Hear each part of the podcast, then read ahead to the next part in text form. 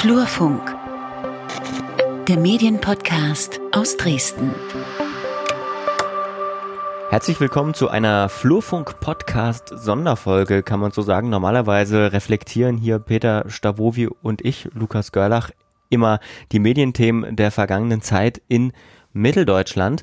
Heute allerdings haben wir eine Aufzeichnung einer Podiumsdiskussion äh, im Petto, deswegen ist die Folge auch ein bisschen länger, die Peter moderiert hat. Peter, kannst du vorher vielleicht ganz kurz umreißen, worum es ging? Es war in der SLUB, ne, in der Sächsischen Landesbibliothek, Staats- und Universitätsbibliothek. Oh ja, das richtig aufzusagen. Genau, das ist eine äh, gemeinsame Kooperation mit den Damen und Herren von der SLUB. Die haben eine Veranstaltungsreihe unter dem Titel What the Fake ähm, zum Thema Fake News, Hate Speech und Fake Science organisiert. Wir haben das Auftakt Auftaktpanel am 6.6. Ähm, veranstaltet im Saal der SLUB und dort waren vier Personen, aber das ergibt sich jetzt alles gleich aus der Aufzeichnung selbst, ähm, die wir dann jetzt hier einfach präsentieren und dann hören wir uns in der nächsten Folge wieder. Los geht's. Vielen Dank, Frau Drösler von der Bibliotheksgesellschaft. Meine Damen und Herren, herzlich willkommen hier heute Abend zu dieser Diskussion. Mein Name ist schon gesagt worden, ich bin Peter Stavovi. Ich werde das Gespräch moderieren, ähm, lade Sie aber auch gleich ein, sich daran zu beteiligen mit Fragen.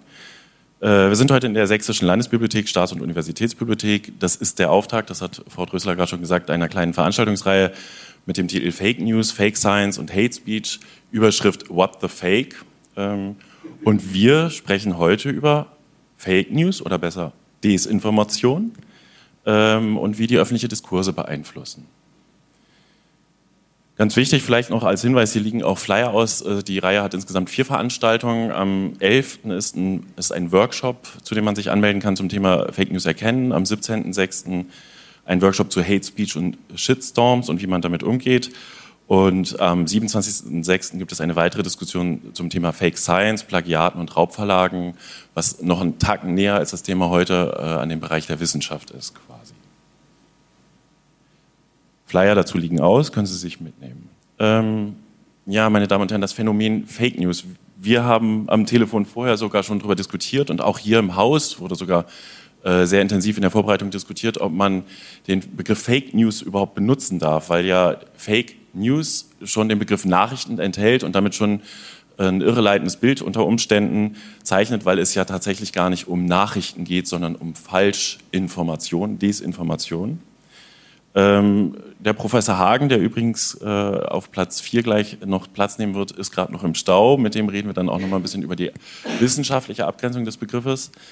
Es äh, sind äh, ne, auf der Webseite im Ankündigungstext stand zum Beispiel, sind bewusst platzierte Falschmeldungen für politische Meinungsmacher.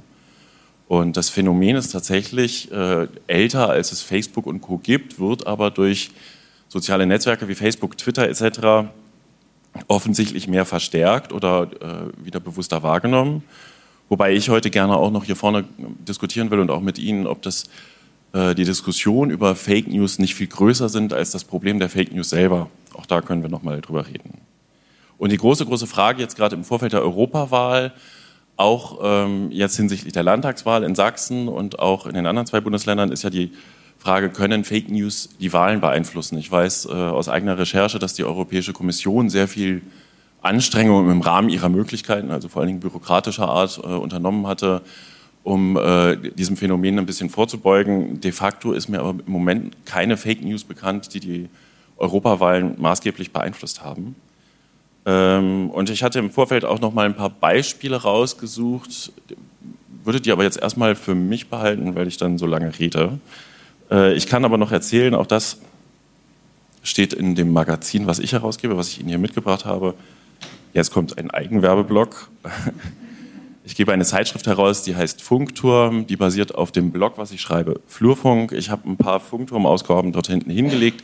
Die können Sie gerne mitnehmen. Bevorzugt dürfen die Leute, die mitnehmen, die hinter ein Abo abschließen. Ich äh, versuche nämlich tatsächlich auch ein bisschen Geld damit zu verdienen, um den Journalismus zu finanzieren.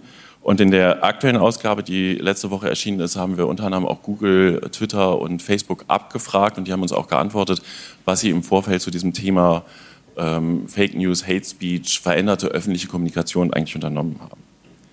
Soweit der Werbeblock, der ist jetzt wieder beendet. Ähm, kommen wir mal zum Panel hier vorne. Ähm, ich habe heute mir für mich überlegt, lasse mich aber auch durchaus ein bisschen auf, äh, auf die Diskussion ein, dass wir im ersten Teil erstmal nochmal über das Phänomen reden, auch über den Begriff, denke ich. Und im zweiten Teil dann tatsächlich, äh, was man tun kann. Jetzt tritt gerade Professor Hagen in den Raum. Wir sind gerade erst richtig angefangen. Und ich will Ihnen kurz mein Panel vorstellen. Ähm, ganz außen sitzt Annette Rehfeld-Staud. Sie ist Leiterin des Referats Politische Bildung online in der Sächsischen Landeszentrale für politische Bildung. Das ist eine Institution, die zu politischer Neutralität verpflichtet ist. Ich weiß nicht, wer sich mit politischer Bildung auskennt. Der Beutelsbacher Konsens sagt, sie ist nicht dafür da, äh, Bürgerinnen und Bürger von irgendwas zu überzeugen, sondern wirklich Informationen zur Verfügung zu stellen im Sinne der Demokratie. Ähm, dann haben wir hier äh, Caroline Schwarz, ähm, mir bekannt als Gründerin der Informationsplattform der Initiative Hoaxmap. Wir haben uns mal äh, kennengelernt auf einem Workshop bei Facebook, weil ich eine Zeit lang das Portal asylfakten.de betrieben habe und da wurden wir beide und andere Initiativen auch eingeladen. Sie ist freie Journalistin für zum Beispiel das Magazin Kontraste, den ARD Fakten, den Tagesschau Faktenfinder, äh, Buzzfeed und Motherboard und halt tatsächlich auch Faktencheckerin als Berufsbezeichnung und Trainerin. Ähm, rechts von mir sitzt Christine Becker. Sie ist aus dem ARD Hauptstadtstudio und auch Mitglied der Gründungsredaktion äh, des ARD Faktenfinders. Und gerade dazugekommen ist Professor Lutz Hagen. Äh, er ist Professor am Institut für Kommunikationswissenschaften hier der TU Dresden schräg gegenüber. Und um das gleich transparent zu machen, beim Herrn Professor Hagen habe ich Seminare gegeben. Wir duzen uns, Frau Becker, wir kennen uns noch nicht. Äh, Caroline Schwarz duzt sich seit 2015. Annette Rehfeld-Staud ist auch für die Tätigkeiten, die ich sonst mache, neben meinem Journalismus ein Auftraggeber von mir. Die duze ich auch. Das wäre jetzt albern, auf einmal mit Siezen anzufangen. So, aber Lutz, bist du schon angekommen? Nimmst du den Schluck Wasser? Gerade von der Autobahn gerauscht, aus dem Stau raus. Ähm, was sind denn überhaupt Fake News? Ähm, gibt es im, in der Kommunikationswissenschaft eine wissenschaftlich genaue Definition von, von diesem Phänomen?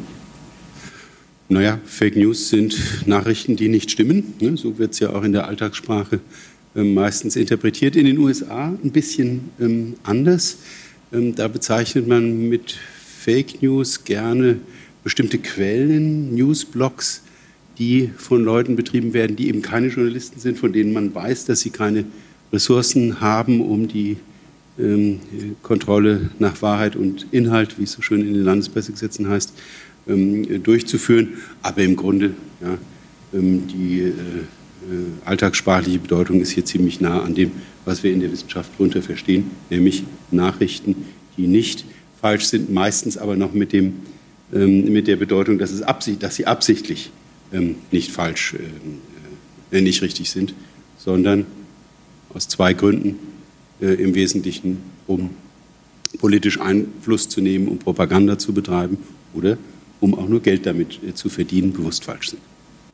Wir sind schon mittendrin. Es ging vor einer Weile eine Eilmeldung von Spiegel Online los. Äh, Bundesverfassungsgericht verbietet NPD. Ne, und eine Viertelstunde später oder so kam die Korrektur eben nicht. Ja. War das eine Fake News? Also im Sinne von äh, Donald Trump äh, war das eine, eine Fake News. Ähm, wie gesagt, wenn man unterstellt, ähm, dass es aus diesen beiden niederen Motiven ist, die ich gerade ähm, ähm, äh, genannt habe, war es das nicht. Ja, also wir äh, sehen ähm, hier aber ein ganz typisches Phänomen. Die Medien müssen immer schneller ähm, äh, berichten. Schnelligkeit wird unglaublich durch die technische Beschleunigung angetrieben und ist ein Qualitätsmerkmal, was wir natürlich gerade bei Nachrichten, jetzt im Gegensatz zur Wissenschaft, die soll ja auch wahr sein oder andere nicht nachrichtliche journalistische äh, Formate. Aber gerade bei Nachrichten kommt es ja auf die Geschwindigkeit an. Es ist auch ein Qualitätskriterium, was man total gut vergleichen kann, was offensichtlich ist für jeden. Und die Folge ist, dass immer mehr der Wettbewerb über die Geschwindigkeit ähm, ähm, ausgetragen wird.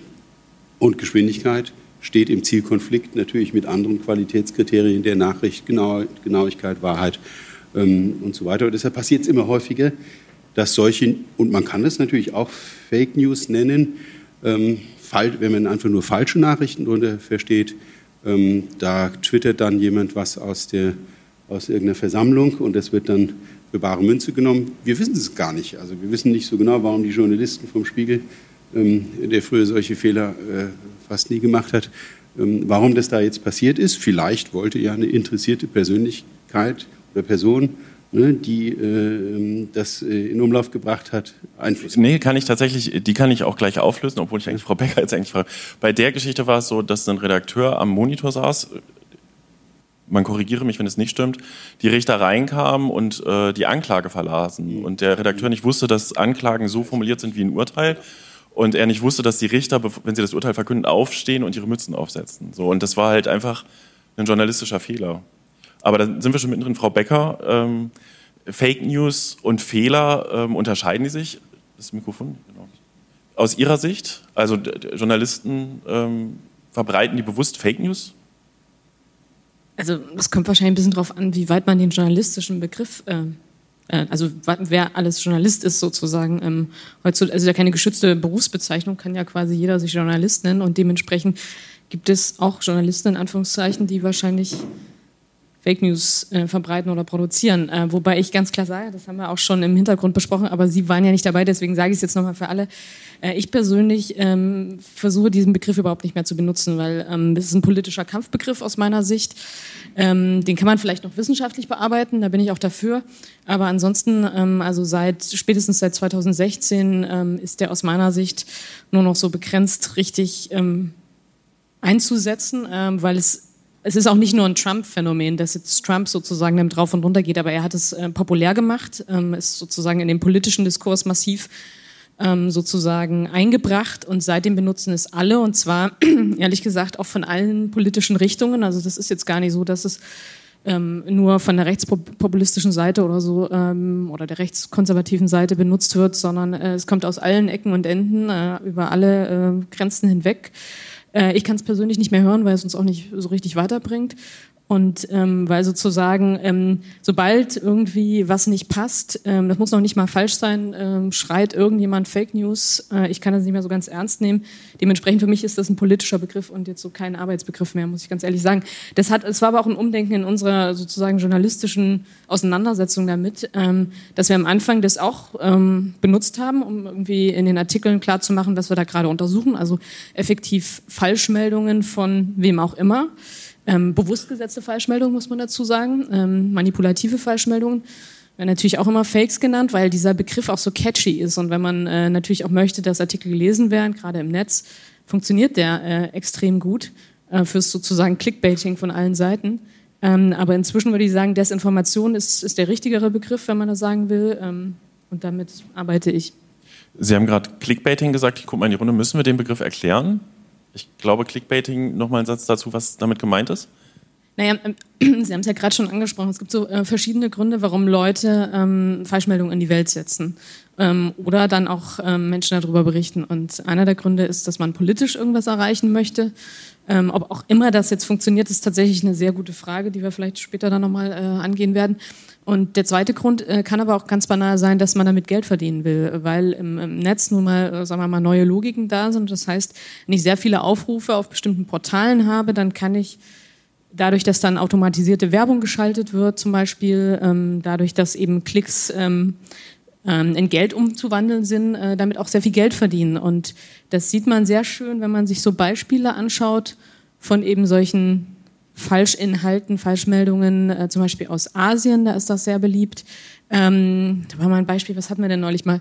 Ähm, da ging ein Flieger irgendwie runter und ähm, äh, Leute ähm, sind gerade so irgendwie da rausgekommen und es sah extrem spektakulär aus, wie der sozusagen gewackelt hat und man hat sich noch einmal überschlagen und ist trotzdem sicher gelandet und dann hieß es äh, hier irgendwo in China äh, diese spektakuläre Angelegenheit, also Millionen von Klicks für dieses Video. Und am Ende, als man sich das dann genauer, also als wir uns das genauer angeschaut haben, stellte sich raus, diese Seite, die das verbreitet hat, hatte so den Anschein einer seriösen äh, Newsseite eben aus Asien. Sprich, also man kennt die jetzt nicht so. Es kann ja sein, dass sie wirklich existiert und sie hatten auch Bilder drin, die identifizierbar waren mit China und so weiter und so fort. Aber dieses Bild von diesem Flugzeug, was so spektakulär war, das war aus einer Animation von einem ähm, Trailer von einem Künstler, der in Amerika sitzt und eben solche Animationen sehr lebensnah macht. Also man hat nicht auf den ersten Blick, weil die das natürlich auch so ein bisschen grisselig war, nicht sofort erkannt, dass das Bild sozusagen falsch war. Und die anderen Bilder, die dazugenommen waren, waren äh, Bilder tatsächlich aus ähm, von einer Notlandung, aber das eine hatte mit dem anderen überhaupt nichts zu tun. Ende vom Lied, wenn man sich die Seite, die das verbreitet hat, eben nochmal genauer angeschaut hat, dann machen die einfach massiv viel sozusagen dieses Clickbaiting und die haben, also soweit man das irgendwie identifizieren kann, keine politische Agenda, sondern die verdienen halt Geld damit. Das ist der Hintergrund. Vielen Dank erstmal hier, ähm, Caroline Schwarz. Äh, wie lange beschäftigst, beschäftigst du dich schon mit Desinformationskampagnen? Klammer auf Fake News in Anführungszeichen, Klammer zu. Den nehme ich auch nicht. Ähm, seit Mitte 2015 ungefähr tatsächlich. Und wie bist du dazu gekommen? Ähm, ich habe zu der Zeit noch in Leipzig gewohnt und ähm, dann kamen eben relativ viele Geflüchtete auch nach Leipzig, auch in die Erstaufnahmeeinrichtungen dort vor Ort. Und auch in diesem Kontext wurden damals Falschmeldungen über ähm, Straftaten in diesem Umfeld verbreitet. Ähm, das haben relativ viele Lokalmedien damals widerlegt. Es war aber auch so, dass das eben kein Leipziger Phänomen war oder es war auch kein sächsisches Phänomen, sondern es war tatsächlich deutschlandweit zu beobachten, dass es eben deutlich mehr Falschmeldungen dieser Art gab über ähm, Straftaten, über ähm, auch so Geld- und Sachleistungen war auch ein beliebtes Thema und ähm, dann haben wir eben Hoaxmap äh, gegründet und haben eben mal dargelegt, wie viele dieser, also viele dieser, dieser widerlegten Meldungen es da gab ähm, und haben die einfach auf eine Karte gepackt, um einfach auch so ein paar Sachen nochmal nachvollziehen zu können. Hoaxmap, kannst du die Bedeutung des Begriffes Hoax mal kurz erklären? Hoax ist auch so ein Begriff, der auch nicht mehr so richtig zutrifft, aber Hoax ist eben so ein alter Begriff, mit dem man so äh, Falschmeldungen, Scherze ähm, im Netz auch bezeichnet hat. Ähm, also es gab ja früher zig solcher Dinge, gibt es auch heute noch. Ähm, so ein bisschen harmloser tatsächlich. Und Hoaxmap ist eben die, die Karte der Fakes letztendlich. Ähm, und wir haben eben alle diese widerlegten Dinge, die sich verorten ließen, auf einen äh, konkreten lokalen Rahmen auf diese Karte gepackt für Deutschland, Österreich und die Schweiz. Wie ist denn aus deiner Sicht die Wirkung von Desinformationen dieser Art? Also wenn jemand schreibt, ich hatte rausgesucht, 700 Euro Begrü nee, Weihnachtsgeld für Flüchtlinge. Das ist, glaube ich, aus meiner Sicht eine Geschichte, die sich sehr hartnäckig im Internet hält, eigentlich jedes Jahr zu Weihnachten immer wieder rauskommt. Ist das richtig aus deiner Sicht? Ja, Oder? so ein bisschen wie äh, Weihnachtsmärkte dürfen nicht mehr Weihnachtsmärkte heißen wegen Muslimen. Das ist auch jedes Jahr wieder da. Ähm, Wirkt das wirklich bei Leuten? Also gibt es Na, viele Reaktionen auf so etwas? Und das ist sehr unterschiedlich. Also es gibt eine ganze Reihe kleiner lokaler Fakes, die wahrscheinlich nie von mehr als 10, 20 Leuten gesehen werden, aber es gibt eben auch relativ große Dinge, die auch immer wieder kommen. Ähm, was die Wirkung auf Wahlen betrifft, ist das einfach noch viel zu schlecht erforscht. Da würde ich mich gar nicht zu sehr aus dem Fenster lehnen.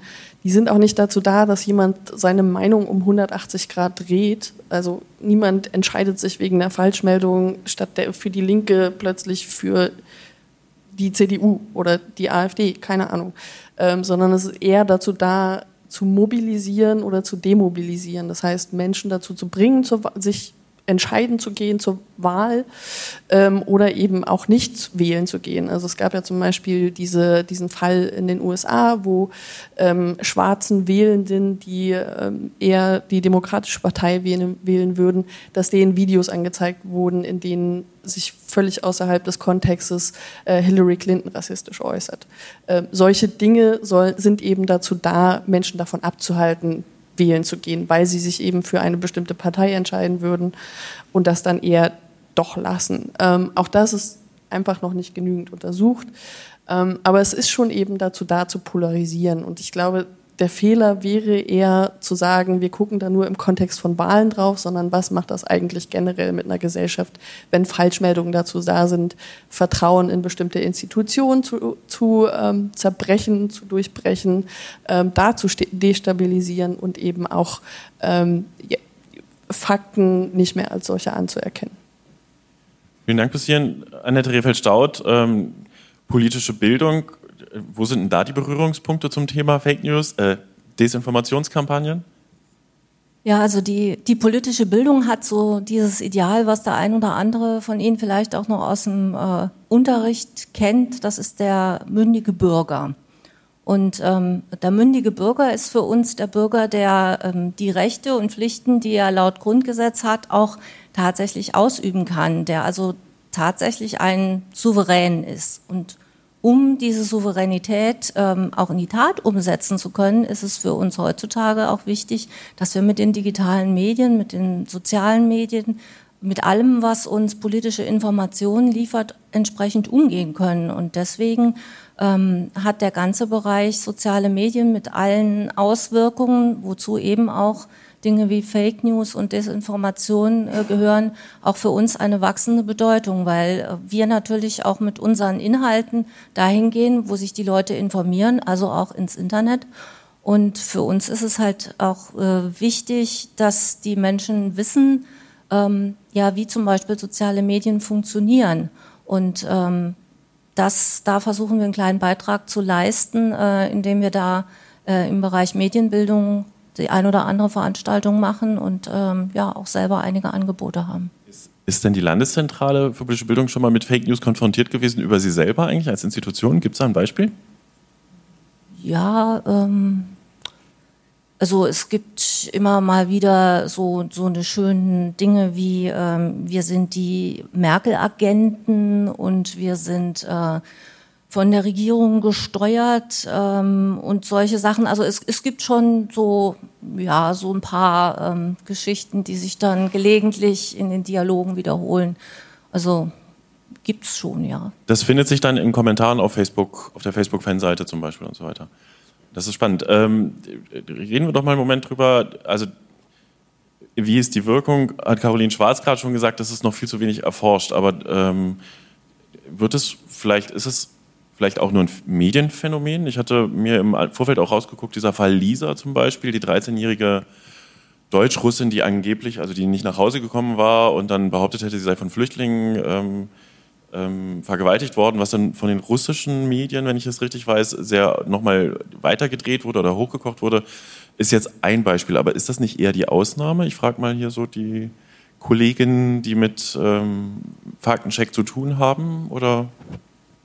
Ähm, das kommt ganz drauf an, wie man es betrachtet. Also ich glaube, ähm, man kann sich schon mal einig sein, dass Falschmeldungen aus dem Gesundheitsbereich extrem viel sind und extrem wirkmächtig sind ganz oft. Ähm, es gibt jede Woche eine neue Wunderheilkur für äh, Krebs, ähm, leider, ähm, die, die eben nicht wirkt. Ähm, es gibt einzelne Geschichten, die riesengroß werden. Ähm, ich kann mich noch gut daran erinnern, dass es falsche Fahndungsaufrufe gab zur G20. Also wir wissen, es gab richtige Fahndungsaufrufe, das ist auch alles richtig. Aber es gab eben auch ein Bild eines Menschen, der nicht gesucht wurde, der äh, nicht von der Polizei gesucht wurde, auch nicht, wie behauptet, äh, dafür verantwortlich war, dass ähm, ein Polizist erblindet ist. Das war alles äh, nicht richtig. Und allein dieses eine Bild, das ich da gesehen habe, und das war nur ein Bild auf Facebook, hatte sich ähm, bis zu dem Zeitpunkt, wo ich es beobachtet habe, 150.000 Mal geteilt. Das sind Dimensionen, die wir durchaus öfter auch mal erreichen. Jetzt sollte man nicht nur auf Share-Zahlen gucken, das ist mir auch klar, aber es ist eben auch ein Hinweis darauf, wie sich bestimmte Narrative immer weiter verbreiten. Und davon sehen wir durchaus einige. Also weil wir gerade bei G20 sind, das ist tatsächlich ein sehr gutes Beispiel, weil diese sozusagen äh, Falschmeldungen und Desinformationen besonders blühen, wenn irgendein Event ist oder eine Katastrophe oder ein Unfall oder sowas. Und G20 ist natürlich ein, ein sehr politisch aufgeladene äh, geladene Veranstaltung gewesen, ähm, wo wir tatsächlich sehr viel beobachtet haben, äh, sehr, sozusagen lokale Falschmeldungen in Hamburg, die rauf und runter gelaufen sind, die aber sehr viel abgerufen wurden tatsächlich, die sich deutschlandweit, also die offensichtlich auf sehr großes Interesse gestoßen sind. Aber äh, ich persönlich fand damals sehr interessant, eine der erfolgreichsten Falschmeldungen, für die wir aber keine Zahlen haben damals, war keine Meldung auf Facebook oder Twitter oder sonst irgendeinem ähm, direkten Online-Portal, was man so allgemein zugänglich abrufen kann, sondern aus meiner Sicht die erfolgreichste Falschmeldung oder eine der erfolgreichsten war eine äh, WhatsApp-Nachricht, ein Audio-File, also äh, wo jemand, ähm, also eine sehr aufgeregte Frau ähm, einer anderen Person schilderte, also wie so eine Art Anrufbeantworter-Nachricht, sage ich mal, ähm, dass sie von einem befreundeten Polizisten gehört hätte, dass äh, quasi diese Chaoten jetzt auch äh, ein Krankenhaus angegriffen hätten und einen Kindergarten gestürmt hätten. Und diese Nachricht ähm, ist mir sozusagen an ganz vielen Stellen begegnet. Erstens, weil sie dann natürlich plötzlich auch auf Twitter, aber eben nicht in der Original-Audionachricht, sondern es wurde darauf verwiesen und auf Facebook hat man sich darauf bezogen und die Polizei musste das dann tatsächlich über ihren offiziellen ähm, Twitter-Account ähm, ähm, dementieren. Also allein schon, dass es so weit kommt, sagt ja sehr viel darüber aus. Aber es ist mir in der U-Bahn begegnet. Also die Leute haben in der U-Bahn darüber geredet miteinander. Es ist mir auf der Straße begegnet. Also äh, wenn Sie Hamburg kennen, also das spielt, spielte sich ja sehr viel auch ab äh, rund um die Rote Flora. Das ist dieses linksautonome Zentrum in äh, Hamburg. Und äh, da waren dann in den Tagen danach, ähm, sind viele Leute dahin gekommen, um sich das auch nochmal anzuschauen, die Zerstörung. So ist das ja manchmal mit dem Katastrophentourismus. Und ähm, ich wohnte äh, zu dem Zeitpunkt dort, also ich war da einfach per se da und wir standen vor der Bank, die zerstört äh, wurde. Und da stand eine Gruppe Jugendlicher, so, weil, also nicht Jugendlicher, äh, junger Leute, irgendwie so Anfang Mitte 20, ähm, die definitiv mehr so aus Blankenese, also den besseren Stadtteilen von Hamburg, äh, dahin gekommen waren und die, die eben genau diese Information, also keine Information gewesen, aber diese Behauptungen untereinander nochmal austauschten und sich nochmal darüber empörten, obwohl es schon tagelang dementiert wurde. Und das fand ich schon sehr bemerkenswert, weil es eben auch zeigt, worüber wir hier reden, ähm, ist extrem schwer messbar, weil diese geschlossenen Kanäle, sowas wie WhatsApp, also wo jeder von Ihnen einfach nur direkt jemand anderem was schreiben kann, was niemand anders irgendwie mitkriegt, noch nicht mal diejenigen, die das betreiben. Also WhatsApp gehört ja zu Facebook, aber selbst Facebook weiß nicht, was sie da hin und her schicken. Ähm, wir wissen gar nicht, was da passiert. Wir wissen nur aus anderen Ländern, dass diese Art von Falschmeldungen, die über diese Messenger-Systeme noch viel, viel dramatischer sind als das, was wir auf den offenen Kanälen, also Facebook und Twitter sehen. Ähm, Sri Lanka, ähm, da sind Leute deswegen zu Tode gekommen. In Indien haben wir das Phänomen. Also es gibt Länder, die sozusagen massive Probleme haben. In Brasilien bei der Wahl jetzt war das ein Riesenthema, die Falschmeldungen auf WhatsApp. Also das sind so Phänomene, da kommen wir gar nicht hinterher. Also nur mal so ich, kleinen ja, Punkt. ich, und das lässt sich durchaus zunehmend auch in, in, Europa beobachten, muss man sagen. Also wir hatten das äh, letztens erst, dass in Frankreich diese Meldungen rumgingen, dass äh, Roma in, in einem Transporter Kinder entführen würden. Das gab schon, das ist so eine Meldung, die kenne ich schon aus äh, Schulzeiten, die wurde schon verbreitet, als ich noch in die Grundschule ging. So ein uraltes Gerücht, das immer wieder aufkommt. Das führte aber dazu, dass eben sich äh, gewaltbereite Mobs zusammengerottet haben und irgendwie Roma gejagt haben in Frankreich.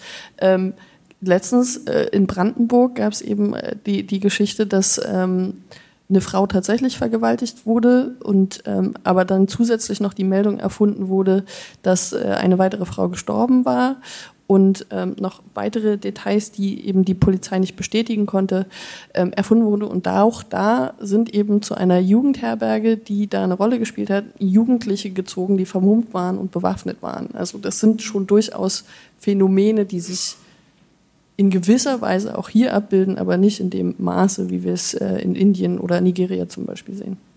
Annette Rehfeld schaut. Ja, ich denke, was man bei, bei solchen Fake News ganz häufig beobachten kann, ist, dass sich ähm, das besonders leicht äh, verbreitet, was eine emotionale Botschaft hat.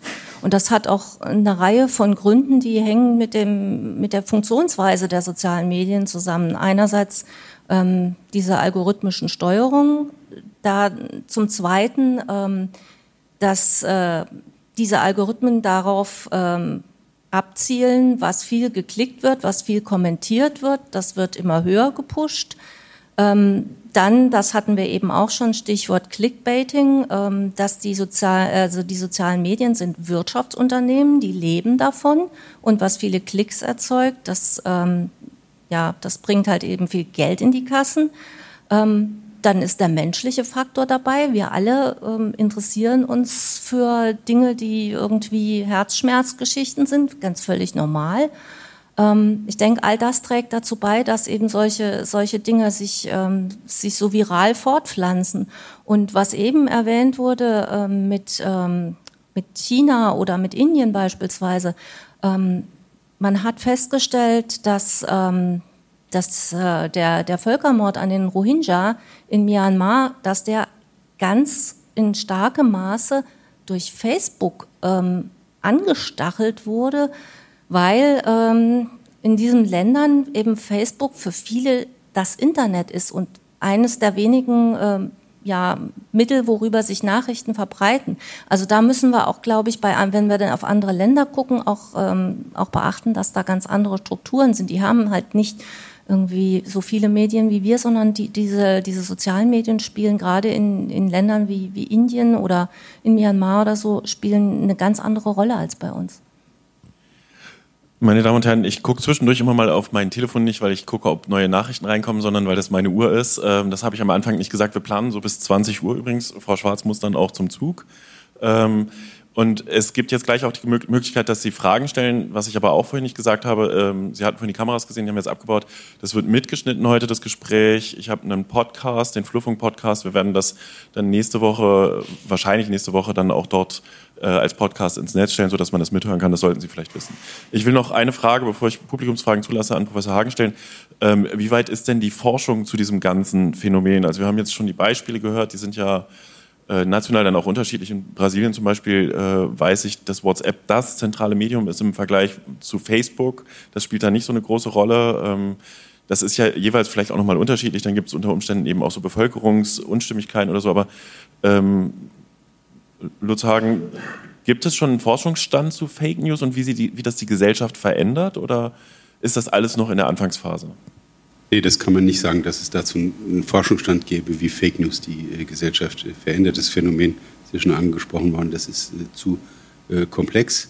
Ähm, es gibt sicherlich beeindruckende ähm, Einzelbeispiele und wenn man auf die Frage, was bewirkt Fake News, ähm, antworten will aus Sicht der Wissenschaft, dann sind das eben oft auch nur qualitative Einzelbeispiele, die zeigen, dass Fake News oft eingesetzt werden, um bestimmte direkte Handlungen ähm, auszulösen. Und das ist ja auch gar kein Phänomen der neuen Medien. Es gibt ja diesen Spruch, das erste Opfer des Krieges ist äh, die Wahrheit. Kriege werden oft angefangen mit Falschmeldungen, um Aktionen zu rechtfertigen.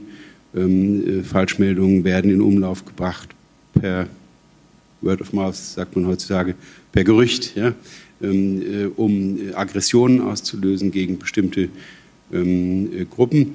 Ich glaube, das, was einem so als erstes einfällt, und ich glaube, das steckt auch nur eine Frage am Anfang drin, dass ähm, Leute jetzt unbedingt Fake News glauben und dass das eine politische Meinungsveränderung auslöst. Da gibt es viele Untersuchungen, die jetzt nicht speziell zum Thema Fake News, sondern Filterblasen sind. Ja, es herrscht ja so diese Vorstellung, dass wir alle in der Filterblase leben, die wir zumindest im Netz äh, hauptsächlich uns informieren. Von Eli Pariser stammt äh, ähm, diese Metapher. Ja, dass jeder nur noch sozusagen im eigenen Saft schmort und dass unsere, unsere Neigung, unsere natürliche Neigung, ähm, vor allen Dingen solche Dinge zur Kenntnis zu nehmen, solche Informationen zu verarbeiten, die in unsere Werte, in unsere Einstellungen passt, dass das durch diese sozialen Medien und eben auch durch Fake News ähm, sehr stark befördert wird. Und da muss man sagen, dass, dafür gibt es praktisch keine Belege. Es ist auch sehr schwer zu untersuchen, ähm, weshalb sozusagen Ab Abwesenheit von einem wissenschaftlichen Beleg äh, das Phänomen noch nicht ganz ad absurdum führt. Aber meine äh, persönlichen Forschungen und auch alle anderen Kollegen kommen eigentlich zu dem Schluss, nein, das ist nicht so. Polarisierung hingegen, was ja auch als ein Effekt der neuen Medien, der sozialen Medien gesehen wird, die stellen wir fest.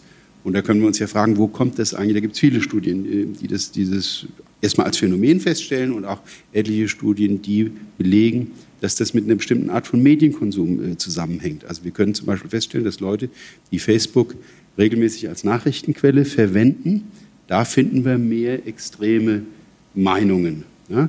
haben wir selber am Beispiel der Merkelschen Migrationspolitik äh, untersucht. Und wenn das jetzt aber nicht daran liegt, dass die sich eigentlich einseitiger informieren, sondern dass die nach wie vor zum Teil auch die, die gegensätzlichen Argumente ähm, ähm, wahrnehmen, dann muss man sich ja fragen, woher kommt das? Und ich glaube, eine Erklärung ist in der Tat, dass Fake News einfach dazu beitragen, Öl ins Feuer äh, zu gießen. Und vielleicht haben wir auch noch ein drittes Motiv vorhin vergessen, also Clickbaiting, Geld damit zu verdienen. Ja, die mazedonischen Jugendlichen, das kann man in verschiedenen journalistischen äh, Medien ganz gut recherchiert nachlesen, ähm, die zum Beispiel diesen Call-Girl-Ring erfunden haben, den Hillary Clinton äh, geleitet haben soll, die verdienen damit 500 bis 600 Euro im Monat. Ähm, es sind einige äh, politisch motivierte Beispiele schon gefallen, aber vielleicht ist der dritte Grund das, was wir sonst so unter dem Begriff Trolling ja, äh, auch kennen, ne? dass man einfach mal auf die Kacke, Entschuldigung, hauen möchte und seine Freude daran hat, wenn äh, man anderen Unbehagen äh, zufügt. Ne? Aber nochmal, auch diese, dieses politische ja, Öl ins Feuer gießen, ich glaube schon, dass das dazu führt, ähm, dass äh, eine Polarisierung stattfindet, dass man gegenseitig äh, mit dem Finger aufeinander zeigt ähm, und diejenigen, die sehen und das wahrnehmen, was da für Fake News in Umlauf gebracht werden, sauer auf das Lager werden, ja, dass, die, dass die in Umlauf bringt. Und Vertrauen ist, glaube ich, auch schon ähm, an, ähm, äh, angesprochen worden. Wir haben ja seitdem der Begriff Lügenpresse, auch ein politischer Kampfbegriff, der schon äh, lange vor ähm, 2014 ähm, in, in Gebrauch war, in anderen Kontexten, seit der wieder reanimiert worden ist, sehen wir schon, dass es einen Vertrauensverlust in bestimmten Teilen der Bevölkerung in die Medien gegeben hat. Das wird aber zumindest ausgeglichen durch andere Teile der Bevölkerung, die wieder mehr Vertrauen in, die, in, die, ähm, in den Journalismus, da muss man jetzt aufpassen, und in die traditionellen Medien haben. Vielleicht ist das auch ein Effekt äh, von Fake News, dass ein großer Teil der Bevölkerung sagt, wir wissen jetzt doch wieder ein bisschen mehr, was wir an den klassischen journalistischen Medien haben angesichts von Fake News. Und das Letzte, was ich gesagt habe, ist eben wissenschaftlich auch durch viele Untersuchungen sehr gut belegt, dass nicht das Vertrauen in die Medien den Berg runtergeht, sondern dass es sich polarisiert ne? und ein großer Teil mehr Vertrauen wieder in die klassischen Medien. Spannend, finde ich sehr spannend. Ähm, meine Damen und Herren, hat jemand eine Frage oder einen Diskussionsbeitrag, wobei ich gleich die Bitte habe, darauf zu verzichten, lange Statements vorzulesen, äh, was ich auch schon erlebt habe. Möchte jemand einen Beitrag leisten? Wenn es mehrere sind, würde ich sammeln, sonst eins, zwei. Wollen wir das einfach mal beide? Ich mache das mal. Hm? Keine Sorge. Ähm, ich stelle mich mal hin. Nee, ich behalte das Mikro, das ist die Regel des Moderators. Ja. Wenn Sie wollen, können Sie Ihren Namen sagen und Ihren Bezug zum Thema. Wenn Sie das nicht wollen, müssen Sie das nicht. Ja, ich bin Wikipedianer aus der, aus der Region und in meinem Kopf lief jetzt immer ab, was ist der Unterschied zum Gerücht? Früher hat man Gerüchte verbreitet und es wurden Gerüchte erzählt. Und ich finde, wo ich das jetzt so erstmal bewusst durch Sie mitbekommen habe, dass es ja auch um Menschenleben geht, vielfach, und dass das richtig gefährlich ist, sehe ich eigentlich die Betreiber solcher Techniken, solcher neuen Werkzeuge in der Pflicht, die Bürger erstmal zu schulen und denen die Möglichkeit geben, oder sie fast schon, naja, eine Art Führerschein, wenn ich Sachen benutzen will, dass ich weiß, was kann ich damit anrichten. Äh, sollte der Benutzer von, von solchen Diensten sollte, wenn, wenn beispielsweise festgestellt wird, die Nachricht verbreitet sich weit, sollte man auch noch mal rückfragen, bist du sicher, dass du das möchtest? Es kann das, das, das und das passieren. Vielen ist das gar nicht bewusst. Das war so mein Bauchgefühl, wo ich mir sage, Mensch, wenn es um Menschenleben geht, da sollten ganz andere Mechanismen und Pflichten eingeführt werden, auch politisch. Das ne, Plädoyer Internetführerschein oder auch äh, Pflichten der Betreiber. Ich nehme noch das zweite Statement mit und ich komme zu Ihnen so ein bisschen rum. Und dann reden wir noch mal, reden wir da vorne darüber. Ich bin Burkhard. Ich bin Burkhard Greve und mich würde der historische Kontext sehr stark interessieren. Ich würde gerne zurückgehen wollen in die Zeit, bevor es den Buchdruck gab weil vor dem Buchdruck gab es eigentlich nur ein oder sehr wenige oder überschaubare Medienlandschaft, die eigentlich diktiert haben. Es gibt dann so Sprüche, wo man sagt, wenn zum Beispiel Kinder, vielleicht auch heute, eine bestimmte Bildung nicht bekommt, dass jemand, der vielleicht früher Mist gebaut hat in der Zeit der Kinder, sich darüber aufregt, dass Kinder später Bildung erlangen und vielleicht erkennen können, dass sie verarscht worden sind. Also dieses Phänomen, vermute ich mal, hat es damals überschaubar gegeben und heute ist das einfach nur beschleunigt. Und da würde ich ganz gerne verstehen wollen, wie das damals zu den verschiedenen Techniken gemacht wird, also mit Handschrift und Sprache, wie das dann vielleicht von Rom nach Norddeutschland kommuniziert worden ist, wie das dann zur Zeit des Buchdruckes gemacht worden ist, wie es zur Zeit des Radios gemacht worden ist und jetzt eben die weiteren modernen Medien, wo das eigentlich immer mehr ausfranst und der Bürger oder der, der Untertan das auch machen kann eine sehr weit gefasste Frage. Professor Hagen kräuselt schon die Stirn, gibt da gleich aber ein äh, Statement zu. Aber wir machen erstmal den, das erste, die, die Frage nach dem, wären nicht die, die Anbieter von sozialen Netzwerken auch zum Beispiel in der Pflicht oder müssten wir sowas wie einen Internetführerschein einführen? Wer will? Ich, ich kann mal anfangen und wir ergänzen dann alle zusammen. Ähm, aber äh, da ich mich viel mit denen beschäftige, ähm, äh, auch im Tagesgeschäft, kann ich vielleicht ein bisschen was dazu sagen. Also erstmal der Unterschied zum Gerücht. Der Unterschied zum Gerücht ist ähm, die Technik, sage ich mal. Also weil ähm, sozusagen diese Desinformation, die wir heute haben, ist eine Form von Gerücht oft. Ja? Ähm, aber äh, es ist äh, Gerücht plus Algorithmus. Also wo man früher sozusagen am, am Stammtisch saß und dann hat es am, am Ende das ganze Dorf gewusst, aber jetzt nicht unbedingt die Großstadt nebendran, ist es halt heute so, äh, dass es im Prinzip im Kinderzimmer entstehen kann oder im Arbeitszimmer, das sind ja äh, nicht mal unbedingt junge Leute, ähm, und es kann am nächsten Tag in der ganzen Welt unterwegs sein. Also sprich, sie alle können sozusagen jederzeit äh, in die Welt hinaus senden, ohne irgendeine Einschränkung im Moment. Ähm, und das ist auch, das ist in vielerlei Hinsicht völlig okay so und auch gut vielleicht. Also wir haben eine andere Form sozusagen von Öffentlichkeit, eine, die äh, sozusagen sehr breit ist und wir sind eben nicht in China, wo es sehr eingeschränkt ist. Aber es hat natürlich auch den Nebeneffekt, äh, dass es da wenig Steuerung gibt und ähm, alles sozusagen ähm, durch den Orbit sausen kann. Ähm, es wird dann aber interessant, weil die, die einzelne Behauptung, die man irgendwie rausschickt, wenn man nicht besonders viele, äh, sagen wir mal, Freunde oder Follower in diesen sozialen Netzwerken hat, passiert ja erstmal nicht unbedingt was. Aber ähm, das ähm, hatte die Kollegin vorhin schon angesprochen. Das Entscheidende ist, man muss verstehen, wie diese Netzwerke rein technisch gesehen funktionieren. Also wir wissen nicht ganz genau, wie die Algorithmen ticken, weil Facebook das nicht offenlegt, Twitter legt das nicht offen. Das sind sozusagen Geschäftsgeheimnisse. Und selbst wenn sie es täten, wir würden es zu großen Teilen wahrscheinlich nicht mehr verstehen. Und äh, die, äh, die entwickeln sich auch jeden Tag weiter. Nichtsdestotrotz, äh, was wichtig ist, ähm, also Beispiel Facebook. Ähm, Sie haben, sagen wir mal, 100 Freunde auf Facebook und ähm, Sie hauen jetzt so eine äh, Falschmeldung raus oder eine Behauptung, ein Gerücht, was auch immer, ähm, was möglicherweise auch noch sehr emotional angefettet ist, weil das, das spielt eine große Rolle, das Emotionale. Dann wird es im ersten Moment ähm, an, sagen wir mal, äh, zehn von Ihren Freunden angezeigt, weil der Algorithmus so funktioniert. Der spielt das nicht sofort an alle 100 aus, sondern er spielt es an zehn aus. Wenn alle zehn, die das sehen, das aber irgendwie besonders bemerkenswert finden und ein Like hinterlassen oder einen Kommentar, dann kapiert der Algorithmus, oh, das ist irgendwie eine echt, äh, irgendwie eine coole Nachricht, das, das mögen die Leute und wir wollen ja, dass sie viel verbreiten. Was da drin steht, interessiert uns nicht, aber wir wollen, dass es irgendwie weitergeht, deswegen wird es dann an die nächsten sozusagen 30 ausgespielt und irgendwann haben es alle 100 gesehen, die es dann auch wieder geteilt haben. Und so entsteht so eine Art Schneeballsystem. Und das muss man erstmal verstehen. Das ist natürlich anders, wie gesagt, äh, als beim klassischen Gerücht im Dorf, wo es irgendwann auch mal gut ist kann das dann halt in die ganze Welt rausgehen. Und dieses Bewusstsein haben viele Leute nicht, dass das, was sie sozusagen verteilen, wirklich massiv dazu beiträgt, dass es sich noch weiter verteilt. Also Nummer eins. Nummer zwei, ähm, Frage, wer hat jetzt Verantwortung? Also Sie haben Recht und Sie haben Unrecht zugleich aus meiner Sicht. Die, ähm, die sozialen Kanäle oder die äh, Portale, die damit Geld ja verdienen, das muss man sich auch immer klar machen, das sind große kapitalistische Unternehmen, die massiv viel Kohle damit verdienen ähm, die sind halt nicht einfach nur Service Provider, sondern ja, ich finde, sie haben eine große Verantwortung. Und es ist in, also Deutschland gehört ja zu den wenigen Ländern, die auch ähm, massiv sozusagen äh, da äh, Ansätze gefunden haben, die inzwischen auch Nachahmer finden, damit umzugehen. Das ist in Deutschland sehr umstritten gewesen, das Netzwerkdurchsetzungsgesetz, aber es hat auch viel Gutes. Wir haben in, in Europa sozusagen Ansätze, da jetzt Regulierung zu schaffen, aber wir sind echt hinten dran. Aber ja, das ist der eine Weg. Der andere Weg ist, es gibt diese freiwilligen Kodizes. Jetzt gerade vor der Europawahl ähm, hat man nichts mehr so schnell hingekriegt.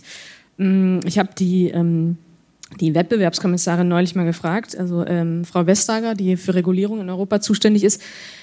Also ist es ihr Ernst? Die kommen dann mit so einem freiwilligen Kodex, der von, mit Facebook und Twitter um die Ecke. Ähm, müssen Sie da nicht was tun? Dann sagt sie, wir haben, wir brauchen sehr lange auf europäischer Ebene bringt ja auch nichts, das nur im Klein-Klein zu lösen. Und das war jetzt die beste Lösung. Und da äh, war ja sozusagen Verpflichtung, dass man bestimmte Sachen nicht möglich macht. Dass zum Beispiel, wenn jemand behauptet auf Facebook, die Wahl fällt aus, dann wird es gelöscht. So. Wenn aber jemand behauptet, ähm, äh, weiß ich nicht, Frau Merkel ähm, hat jetzt sozusagen ähm, irgendeine Sache gesagt, die sie nicht gesagt hat, dann bleibt das da stehen, weil das fällt nicht unter das sozusagen den gleichen Kodex. Also insofern kann man da weiter darüber diskutieren, wie die Verantwortung ist. Aber, jetzt dritter Punkt und dann höre ich auch auf, ähm, aus meiner Sicht liegt natürlich eine Hauptverantwortung bei, bei jedem von uns. Also Stichwort Medienkompetenz. Ähm, ich weiß nicht so ganz genau, ob man sagen immer muss, die anderen müssen uns weiterbilden. Also wenn wir eine interessierte Öffentlichkeit sind und auch selber irgendwie mitmachen wollen, dann müssen wir uns halt auch informieren. Und das ist aufwendig und nervig und anstrengend und nicht so schnell wie so ein Like und so ein Klick und so. Aber ich finde, das ist die Aufgabe von uns allen. Sonst brauchen wir hier gar nicht weiter reden. Caroline Schwarz, brauchen wir einen Internetführerschein? Also ich muss jetzt erstmal gucken, was, was du alles schon abgehakt hast. Ähm, ich bin, ich bin nicht ein Fan davon, Menschen Zugang zu Plattformen zu verwehren. Das ist, äh, glaube ich, so ein, so ein schwieriger Punkt. Wir haben das jetzt auch gesehen, dass diese Selbstverpflichtungen dazu geführt haben, dass auf Twitter Leute gesperrt wurden, die eigentlich nicht gesperrt, gesperrt gehören sollten. Ähm, das führt zu einem Moderationsaufwand, der dann teilweise einfach ähm, automatisiert wird und das läuft im Moment immer noch mehr schlecht als recht. Ähm, ich bin aber, was so ähm, Regulierung betrifft, großer Fan davon, mehr Transparenz zu schaffen, auch ähm, im Hinblick auf äh, Moderation. Also wir haben das unter dem NetzDG durchaus, dass da Meldungen, die unter dem NetzDG ähm, gemacht werden, was bei Facebook übrigens auf irgendeinem so komischen Formular 200 Seiten auf Google äh, später ähm, hinterlegt wurde und sehr schlecht zu finden ist. Ähm, das müssen die dann machen. Das heißt, da muss man, da sieht man in diesen Transparenzberichten, so und so viel wurde gemeldet und dieser Anteil davon wurde von uns entfernt aus dem und dem Grund. Ähm, und wie viele Moderatoren eingestellt werden. Alles das sind Sachen, die sinnvoll sind und die richtig sind. Und ich glaube, grundsätzliche Funktionsweisen sollten auch besser kommuniziert werden von Plattformen. Aber es ist eben tatsächlich auch so, dass alle irgendwie beteiligt sind. Das heißt, die Zivilgesellschaft muss sich da einmischen. Das heißt, wir alle haben äh, die Tante oder den alten Schulfreund, der auch immer mal wieder irgendwelche Falschmeldungen verbreitet. Auch da kann man was sagen. Ähm, es ist aber auch so, dass noch andere Leute betroffen sind. Also natürlich können Medien äh, transparenter korrigieren, das passiert öfter mal nicht gut. Ähm, Quellen auch offenlegen, auch das äh, passiert hier und da unterschiedlich gut. Ähm, ist das aber auch eine Frage der Institutionen. Das heißt, wie bereiten die wiederum ihre Informationen auf? Ist das irgendwie wie bei der CDU ein elfseitiges PDF, das irgendwo liegt, das kein Mensch findet, das auf äh, dem Mobiltelefon wahrscheinlich auch noch schlecht äh, runterladbar ist? Ähm, mobiles Internet ist immer noch teuer in Deutschland. Das sind alles so Fragen, die äh, auch da eine Rolle spielen. Das heißt, wo finden Menschen, die interessiert sind an bestimmten Dingen, Informationen bei Ministerien, äh, bei Verbänden und so weiter? Auch das spielt da natürlich eine Rolle. Also ich, ne, um das nochmal zusammenzufassen, klare, deu klares, deutliches Statement dagegen, dass man den Bürgerinnen und Bürgern eben nicht den Zugang in irgendeiner Form beschränken sollte. Also gegen einen Internetführerschein, das würde ja äh, einen Ausschluss bestimmter Bevölkerungsgruppen schon mit sich ziehen. Ne, und die andere Frage aber tatsächlich die Verantwortung der Netzwerke, die kapitalistische Unternehmen sind, bislang nur einem freiwilligen Kodex auf EU-Ebene unterschrieben haben, der automatisiert zum Teil umgesetzt wird. Ähm, haben wir denn nicht noch eine bessere, also haben wir einen besseren Vorschlag als das, was der Herr vorgeschlagen hat? Ich habe schon ein paar gemacht. Ähm, ich wollte aber, was, was das betrifft, äh, fiel mir gerade noch ein, es gab mal dieses eine Medium, bei dem man erst kommentieren durfte, wenn man drei Fragen zum Text beantwortet hat. Das ist auch eine Lösung, über die man nachdenken könnte. Wow. Ähm, Annette Rehfeld schaut, die Landeszentrale für Bildung hat ja so einen Online-Dialog ähm, gestartet, wo immer so Streitfragen polarisiert werden. Ähm, ist da der Eindruck, dass die Masse der Nutzer auch mündige Mediennutzer sind oder entsteht da auch manchmal der Eindruck, es müsste noch mehr Medienkompetenz unter, unter die Bevölkerung gebracht werden? Naja, also die, die Schaffung, also es geht um die Plattform äh, www.lastunstreiten.de. Das ist also eine Online-Dialogplattform, die wir ins Leben gerufen haben und wir haben uns damit quasi unsere Nische eigentlich selber gemacht. Ähm, die Idee dazu ist entstanden in der Hochzeit von Pegida damals, als bei uns die Veranstaltungen übervoll waren und ähm, wir so einen riesen Diskussionsbedarf bei vielen Leuten gesehen haben, dass wir uns halt eben gefragt haben, ja, wie, wie können wir Diskussionsräume schaffen, ohne dass die Leute alle zu uns kommen müssen? Und da sind wir halt auf den Gedanken gekommen, ja, wir könnten auch Diskussionen im Netz machen. Und äh, seitdem gibt es also diese Plattform und ähm, es ist aber, es ist quasi ein, eine Art Schonraum. Es ist eine moderierte Plattform und es ist eine Plattform, die ähm, klare Diskussionsregeln hat. Das sind jetzt keine irgendwie weltbewegenden Regeln, sondern also solche Regeln, die man ganz normal in einem bilateralen Diskurs, wenn man sich gegenüber steht und miteinander redet, auch ähm, einhalten würde.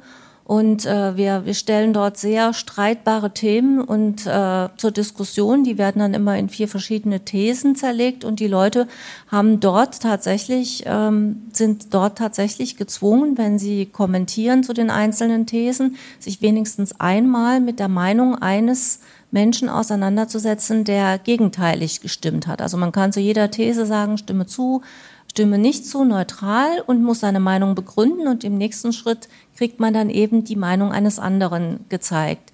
Ähm, wir haben die Erfahrung gemacht, seit es diese Plattform gibt. Am Anfang hatten wir sehr viele ähm, unsachliche Beiträge und sowas und im Laufe der Zeit hat sich das eingepegelt. Die Diskussionen laufen jetzt schon über zwei Jahre und ähm, wir haben immer noch relativ rege Beteiligung, natürlich immer thema, äh, themenabhängig. Also man kann auch so eine sachlichen Diskussionsräume schaffen, aber es ist halt eben eine Nische. Mal ein Hinweis an die Technik. Wir hatten gerade irgendein Störgeräusch im Hintergrund oder eine zweite Stimme oder einen krassen. Halt. Wir haben noch die Frage des Herrn offen, ein bisschen mit dem historischen Hintergrund. Ich habe ein bisschen Sorge, dass mir das den Rahmen sprengt. Deswegen bitte ich Professor Hagen, ähm, ja, diese historische Dimension, wird das denn untersucht? Ist das ein Thema? Also, aber das. Also, ich bin kein Medienhistoriker. Ich will versuchen, das, wenn ich es richtig verstanden habe, zu beantworten, wie sich das jetzt durch das Aufkommen der Massenkommunikation und dann durch sozusagen die zweite kommunikative Revolution durch die interaktiven digitalen Medien verändert hat. Ich meine, der Mensch ist ein Lügenwesen. Ja, die Fähigkeit zu lügen und durch Falschaussagen andere zu bestimmten Handlungen, Gedanken ähm, äh, zu veranlassen, die hebt den Menschen vielleicht mit dem Unterschied von Parbonobus ähm, äh, deutlich ab vom Rest äh, der, der Fauna. Das hat es also schon immer gegeben. Im Zeitalter der Massenmedien sind natürlich in vielen Ländern, in vielen Staaten der Welt die Medien durch die Regierungen, durch die Herrschenden kontrolliert worden. So wollen wir es aber eigentlich in freiheitlichen Mediensystemen nicht haben. Und infolgedessen war es sehr leicht, dort mit Fake News, Fake News einzusetzen, um äh, Politik zu machen. Die Bedingungen jetzt ja, in der digitalen, unübersichtlichen ähm, Aufmerksamkeitsökonomie, das haben wir jetzt, glaube ich, schon, ist mehrfach gesagt worden, ne, was das von einem einfachen Gerücht ähm, äh, unter, unterscheidet. Ich würde aber, wenn ich darf, noch gerne was zum Internetführerschein. Total gerne. Ne? Ähm, Internetführerschein im Sinne von, du darfst nur nutzen, ja, wenn du dich irgendwie da äh, qualifizierst in den Test, auf gar keinen Fall.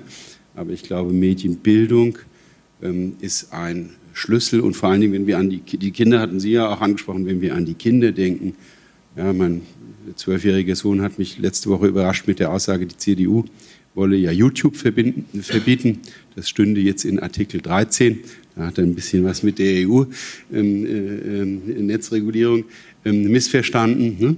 Ähm, und äh, Sie haben ja auch schon angesprochen, wie gefährlich die Fakes in diesen noch weniger öffentlichen, eher äh, auf privaten Zirkeln aufbauenden Medien wie WhatsApp, TikTok, auch bei Instagram und so weiter äh, sind, wo wir eben sehen, dass inzwischen die Kinder, wenn die acht, neun, zehn Jahre alt sind, oder YouTube auch, ne, das sind für die die wichtigsten, die wichtigsten Medien und von denen kann man eben nicht erwarten, dass sie schon mündige Staatsbürger sind.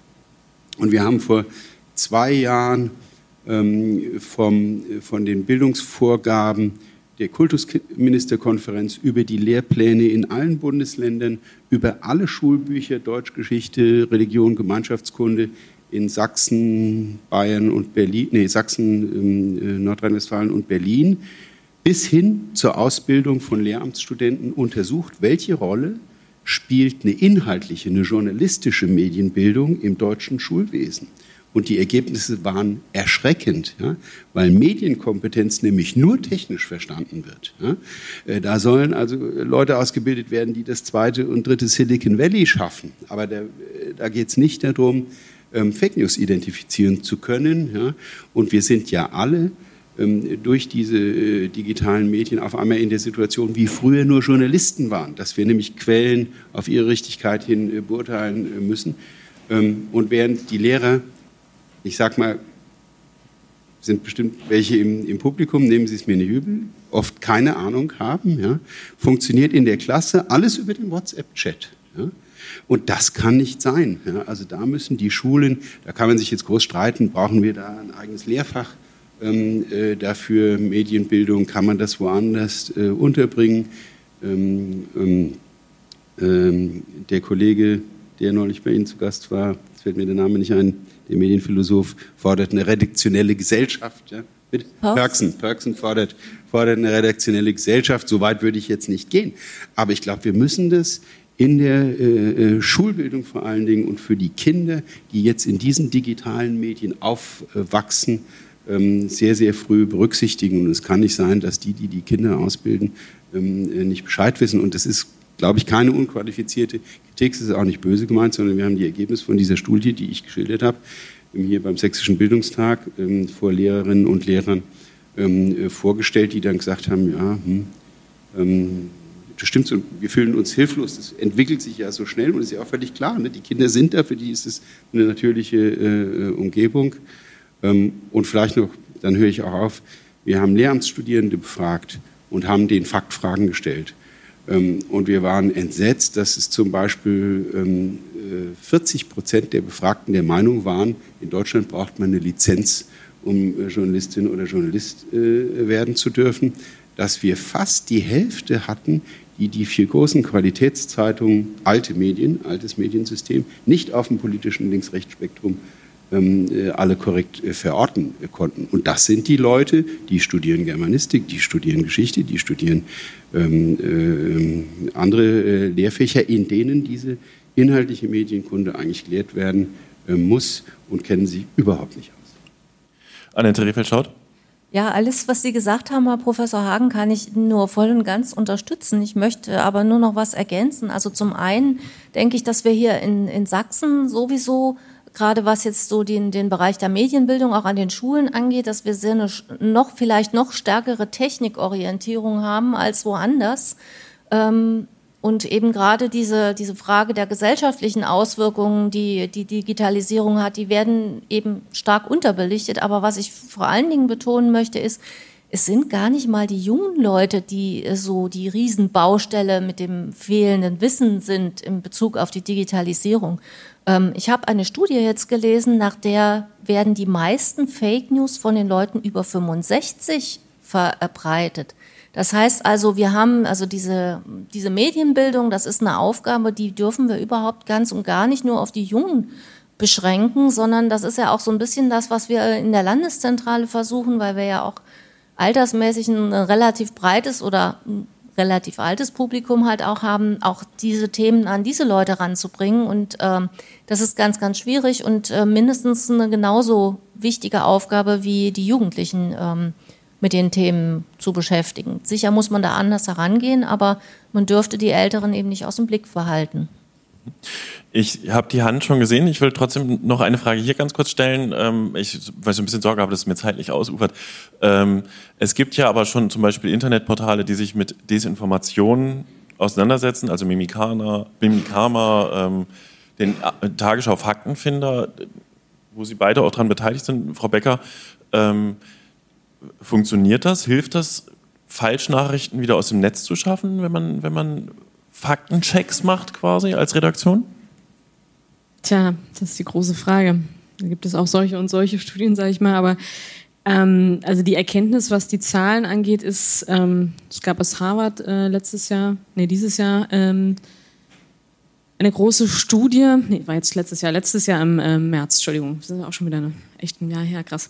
Ähm, die, die, hat gezeigt, dass sie sozusagen ähm, einfach die, die, die Falschmeldungen, gerade weil sie so emotional, äh, emotional so um ein Vielfaches mehr verbreiten als jede Richtigstellung. Also insofern, also man ist da so ein bisschen auf eine gewisse Art und Weise auf verlorenem Posten. Es gibt inzwischen auch ein paar Studien, die sagen, in bestimmten Fällen funktioniert es trotzdem und die können dann sogar erfolgreicher sein, besonders zum Beispiel auch, wenn ähm, Behörden was richtigstellen. Also sehr erfolgreich, wenn Sie sich das mal äh, anschauen im Netz, ähm, ist die Social-Media-Arbeit der Polizei Berlin. Die haben äh, da ein sehr aktives äh, Social Media Team, was eiskalt unter jede Nachricht auch auf Facebook, also wo jemand äh, irgendwas behauptet, ähm, also wirklich hardcore bei jedem Post drunter schreibt, Leute, es stimmt nicht, wir haben äh, es schon erklärt. Und sie schreiben es immer drunter und die haben mir gesagt, dass dann doch in vielen Fällen die Leute das dann doch auch wieder löschen. Also man kann jetzt nicht sagen, dass es gar nicht funktioniert. Was die journalistische Aufarbeitung angeht, da ist immer so ein bisschen die Frage, also aus meiner Sicht, ähm, es ist natürlich wahnsinnig schwer messbar jetzt, was bringen unsere Artikel oder unsere sozusagen Berichterstattungen dazu.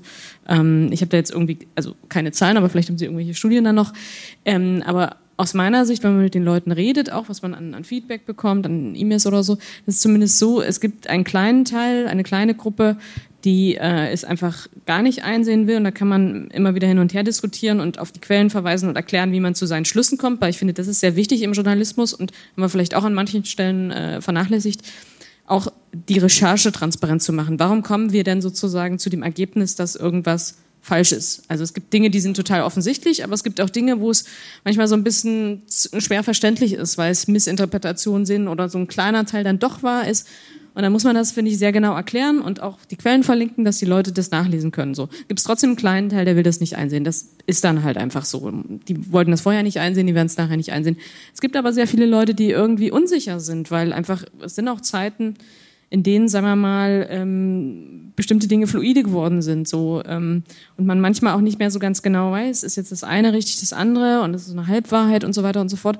Und ich finde, für die machen wir das, damit die sozusagen auch was an die Hand bekommen, wie es denn ist, wenn man es wirklich zu Ende recherchiert. Dass sie sozusagen auch für sich eine Argumentationslinie sehen und nachlesen können äh, und sich dann natürlich entscheiden können, wie sie das sozusagen am Ende bewerten, aber dass sie sozusagen klare Handlungsanweisungen bekommen, die man aber auch nachvollziehen kann, also woher die Schlussfolgerungen kommen.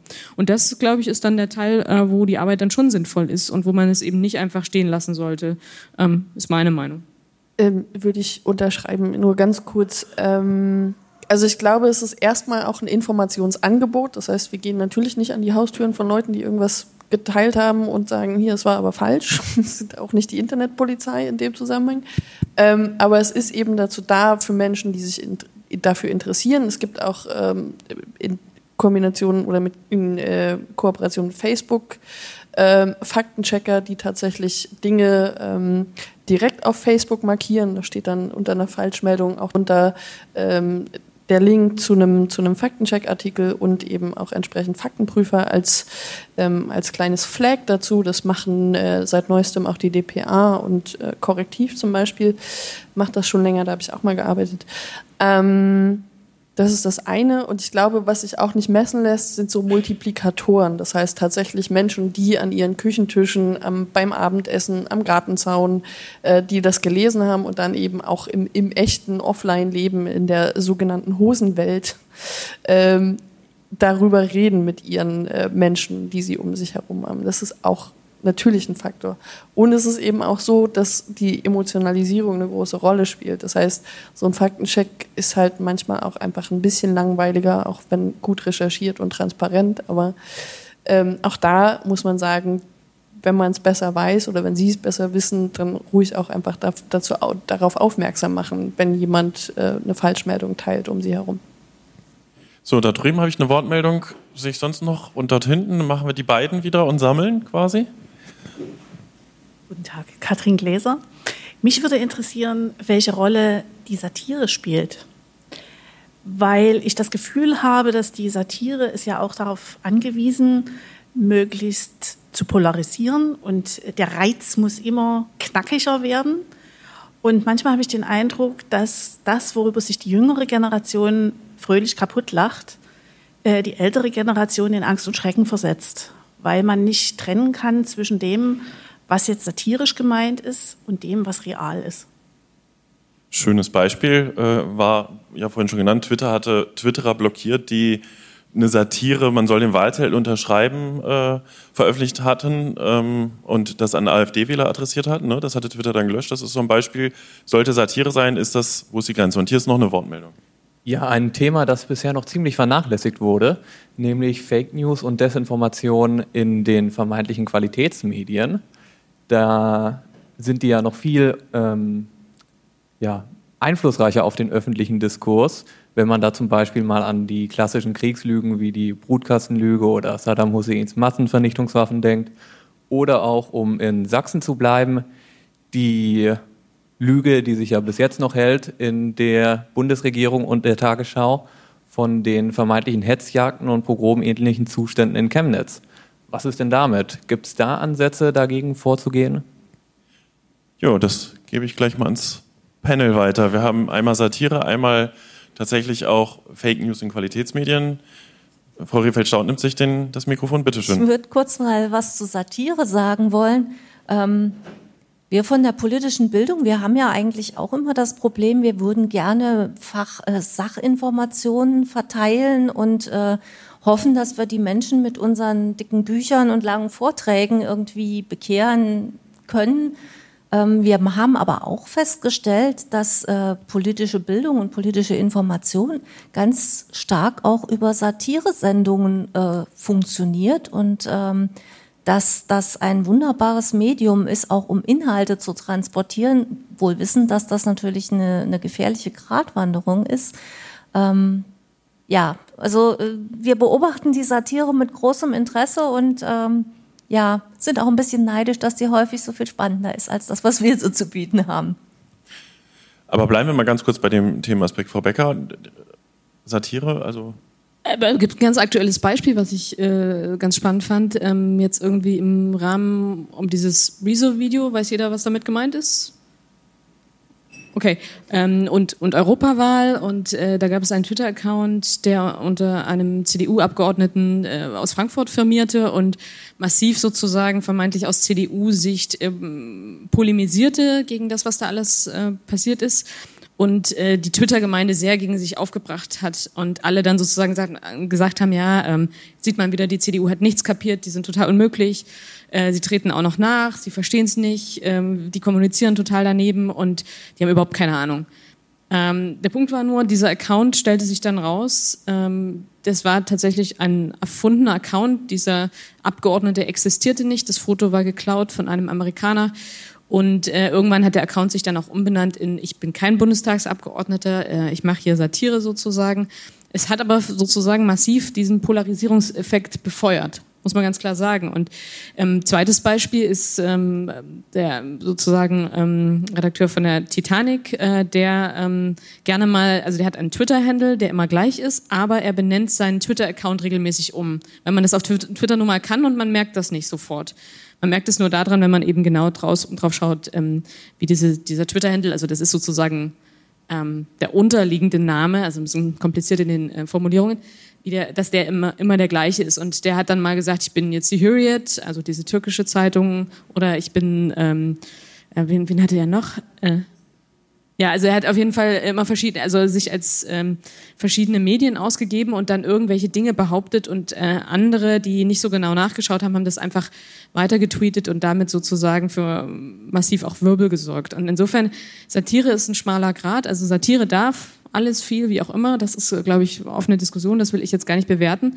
Aber äh, Satire ist natürlich in bestimmten Momenten nah an solchen Desinformationen dran und spielt natürlich auch damit. Und da ist immer wieder die Frage, und oft lässt sich das nicht abschließend beurteilen, was ist die Motivation dahinter und äh, wer gewinnt damit? Das muss man sich immer fragen. Wenn man eine Nachricht sieht, die so besonders ungewöhnlich oder interessant ist oder schräg ist oder auch so besonders gut zur eigenen Meinung passt, aber nicht so plausibel ist, dann sollte man einmal einen Schritt zurücktreten, bevor man sie weiterteilt, auch wenn, also ich sage ja nicht, dass ich nicht diese, diesen Impuls auch manchmal habe und nichtsdestotrotz einmal kurz überlegen, kann es sein? Gucke ich nochmal eine zweite Quelle, kann es wirklich sein oder nicht? Äh, das ist manchmal schon, finde ich, sehr hilfreich. Und vielleicht noch ein, ähm, ein Punkt äh, zu der zweiten Frage. Ähm, die, die Frage jetzt, also zum Beispiel ähm, Irak, Massenvernichtungswaffen. Also ich glaube, die Frage stellt sich ja, ähm, wer hat sozusagen diese, diese Falschmeldung sozusagen produziert? Es ist ja nicht, dass ähm, die Sender diese Meldung produziert hätten, sondern man muss ganz klar sagen, das ist aus der amerikanischen Politik gekommen.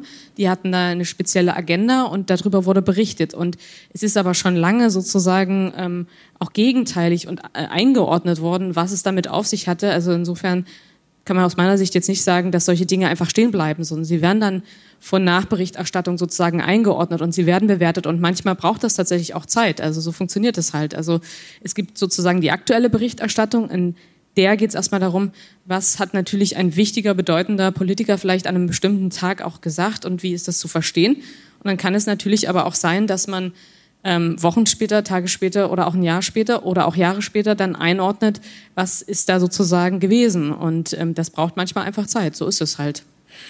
Da aber gleich mal eingehakt die Frage, oder Professor Hagen, war das eine Wortmeldung? Oder? Also, ähm, ja, dann erst.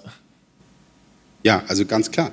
Ähm, ähm, klassische Medien sind voller Fehler. Ja? Ähm, es gibt so eine, eine Forschungsrichtung in der Kommunikationswissenschaft, die nennt sich Accuracy also Genauigkeitsforschung. Das gibt es so seit äh, den 40er Jahren des vergangenen Jahrhunderts. Und die erste Untersuchung, die amerikanische Tageszeitung untersucht, stellt fest, in fast jeder zweiten Meldung, also in 40 Prozent der Meldungen, steckt irgendein Fehler und wenn nur der Ort falsch ist oder ein Name falsch. Und ich habe das ja vorhin schon beschrieben, Zielkonflikt, äh, Geschwindigkeit, ähm, Genauigkeit. Wenn eine Regierung hingeht, eine PR-Agentur beauftragt, um ja, ähm, äh, einen Krieg zu rechtfertigen, in dem falsche Behauptungen, so ist das ja mit den Bootkästen damals da äh, gelaufen im Irak, dann ist das natürlich schändlich und verurteilungswürdig. Journalisten müssen natürlich schauen, ob sie das äh, beurteilen, aber es ist richtig beurteilen. Wir sind ja in der schönen Lage, dass wir es inzwischen wissen. Ähm, deshalb hat es natürlich trotzdem äh, äh, falsche Berichte gegeben äh, mit schlimmen Folgen. Ähm, also das ist ein großes Problem. Es ist nicht unbedingt, es ist nicht unbedingt Fake News. Ähm, aber wie gesagt, immer wieder versuchen natürlich Regierungen, und das ist nichts Neues, auch durch falsche Nachrichten politische Ziele zu verfolgen dass das für die deutsche Bundesregierung irgendwie charakteristisch wäre oder irgendeine ähm, der seit 49 äh, Regierungen, das kann ich jetzt nicht erkennen. Da wüsste ich andere. Ähm, da wüsste ich andere. Und zu unterstellen, das ist da sowas, das habe ich so ein bisschen rausgehört, dass es da sowas wie einen äh, regierungsmedialen Komplex gibt, ja, der systematisch Fake News ähm, verbreitet, das ist totaler Quatsch. Ja, wir wissen, dass Journalisten mehrheitlich eher links ticken. Das ist so.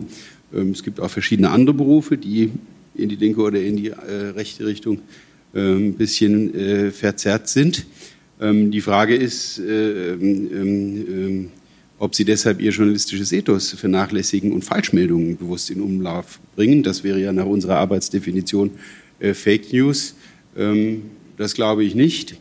Ähm, und nicht nur, dass ich das nicht glaube, sondern dafür fehlen ähm, einfach die Belege. Ein besonderer Fall ist natürlich Chemnitz, das haben Sie auch angesprochen. Ja, ähm, Hase bleib hier Video ist das, was man da sieht und viel mehr Videobelege als das gibt es nicht. Ist das jetzt schon rechtfertigt, dass der Begriff Hetzjagd? Ja?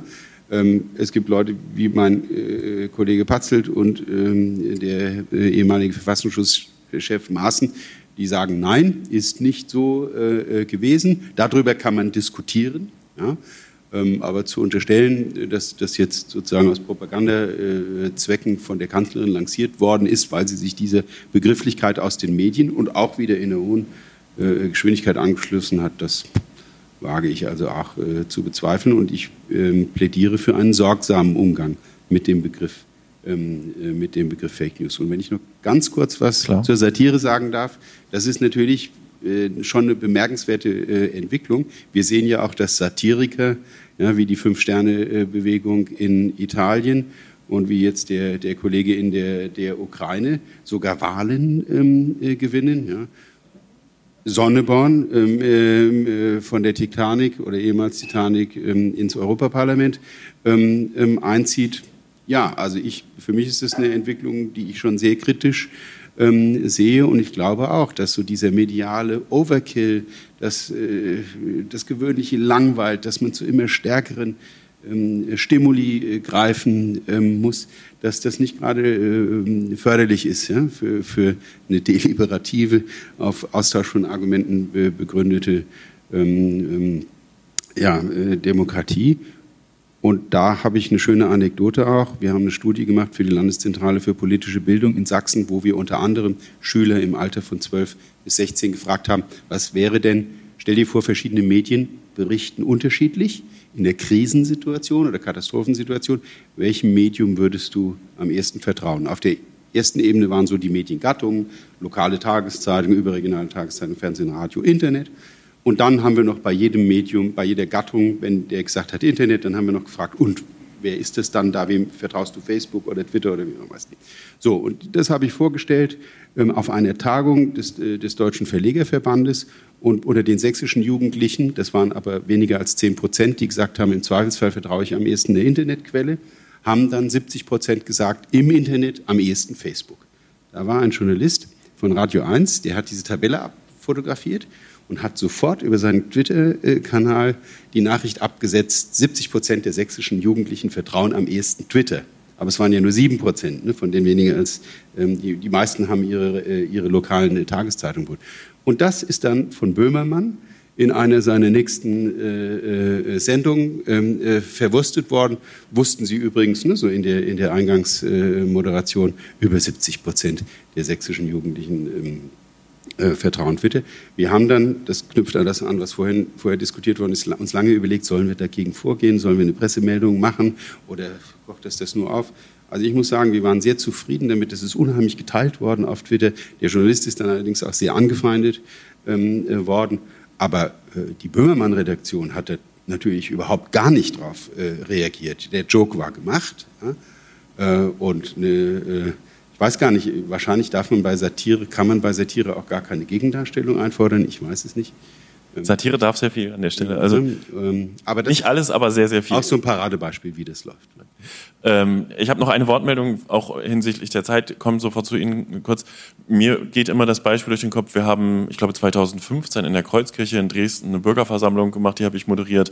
Professor Hagen war der Medienexperte und dann kam tatsächlich doch jemand auch ans Mikrofon und sagte, Sie gehören doch auch zum System und stellte damit also quasi auch diesen wissenschaftlichen Hintergrund in Frage. Und das ist ja ein bisschen auch diese Situation der Problematik ähm, mit dem, wem glaube ich, was glaube ich, glaube ich noch den Qualitätsmedien, die Sie eben angesprochen haben, und äh, für mich erschließt sich jetzt gerade im ersten Moment übrigens auch, dazu trägt die Veranstaltung heute vielleicht auch bei, äh, erstmal nur, die Menschen brauchen tatsächlich noch mehr Wissen über Medien und Funktionsweise von, von, von, Medien. Und die Botschaft vorhin, Medien sind nicht fehlerfrei. Und kapitale Fehler werden auch von Qualitätsmedien gewöhnlich hinten dran auch aufgeklärt und thematisiert und transparent diskutiert. So, jetzt komme ich noch zu Ihnen. Sonst zwei Wortmeldungen habe ich noch. In, ich bitte Sie, sich kurz zu fassen. Ich halte es fest, ich gebe mein Mikrofon nicht her. Ja, gut. Also ich will das Thema, was Sie gerade angesprochen haben, nochmal aufgreifen. Äh, dass Medien Fehler machen, falsche äh, Informationen verbreiten und es im Nachhinein dann aufgeklärt wird. Äh, nun wissen wir aber aus der Geschichte, dass vielfach solche Nachrichten, wie es jetzt die Brutkastenlüge zum Beispiel gab im Irak, solche kriegsvorbereitenden Nachrichten dass sie sich später als falsch herausgestellt hat, haben. Sollten Journalisten nicht eigentlich auch Medienkompetenz mitbringen, die ihnen erlaubt, darauf hinzuweisen, dass Informationen von der Regierung oder vom Militär äh, mit sehr großer Vorsicht zu genießen sind? Es gibt übrigens auch andere Journalisten, äh, die dann einen anderen Ansatz haben. Es gab zu Zeiten äh, des Vietnamkriegs, als er begonnen hat, einen äh, Journalisten, I.F. Stone, gibt es auch eine Arte-Doku drüber, der hat einen kleinen Newsletter rausgebracht und der hat diesen Auslöser, diesen angeblichen Angriff auf dieses Kriegsschiff Maddox, was sich als Lüge herausgestellt hat inzwischen, ähm, der hat was Interessantes gemacht. Der wusste, bei einem militärischen Gerät wird ein äh, Bordbuch äh, geführt, wo alle Reparaturen, verlorene Ausrüstung und so weiter eingetragen werden. Und er hat sich dieses, dieses Buch besorgt und hat festgestellt, äh, da sind keine Reparaturen drin. Also das wurde nicht beschädigt. Hat er drei Wochen für gebraucht. Alle anderen äh, Medien, CNN, falls es die ja schon mal gab, und ähnliche, haben nichts dergleichen gemacht. Ein schönes Beispiel, reden wir sofort drüber. Hier ist noch eine Wortmeldung.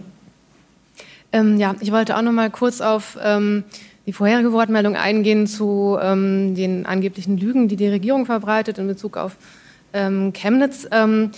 Einerseits würde ich sagen, ähm, natürlich geht es darum, ähm, bei Fake News die richtigen Recherchetools an der Hand zu haben, wie sie zum Beispiel auch von Bibliotheken wie unserer Bibliothek ähm, vermittelt werden.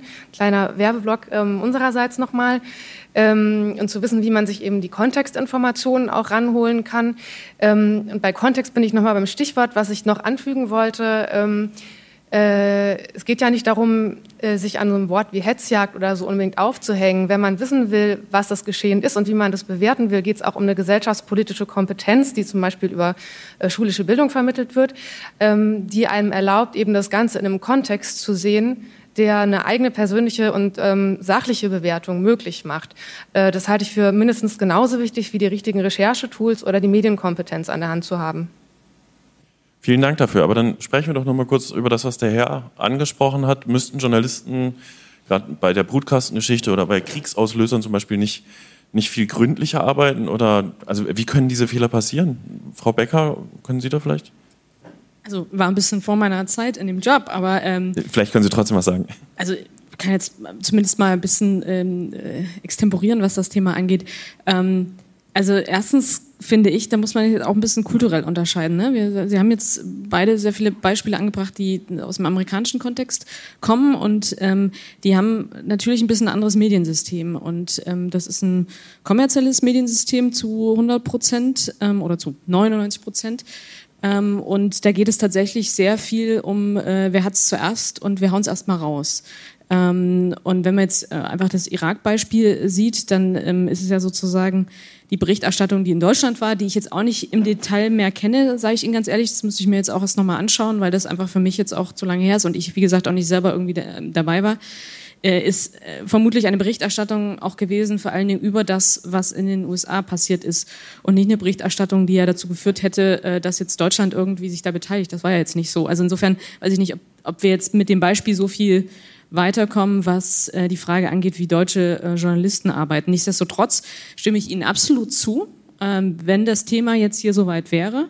Und wir haben ja äh, Situationen im Moment auch, wo es um die Frage geht, was passiert jetzt in Richtung Iran und so weiter und so fort, ähm, dass das absolut zu hinterfragen ist, wenn es um Themen geht, die dazu führen könnten, dass wir hier Kriege führen. Also das gilt aber für alle großen politischen Themen. Und ähm, es ist ja schon auch so, das ist der Anspruch Plus man muss auch sagen, es ist nicht immer so einfach einzulösen, dass man sofort mit der investigativen Recherche am selben Tag um die Ecke kommt, wo man das entlarven kann, in Anführungsstrichen, wenn es denn was zu entlarven äh, gibt.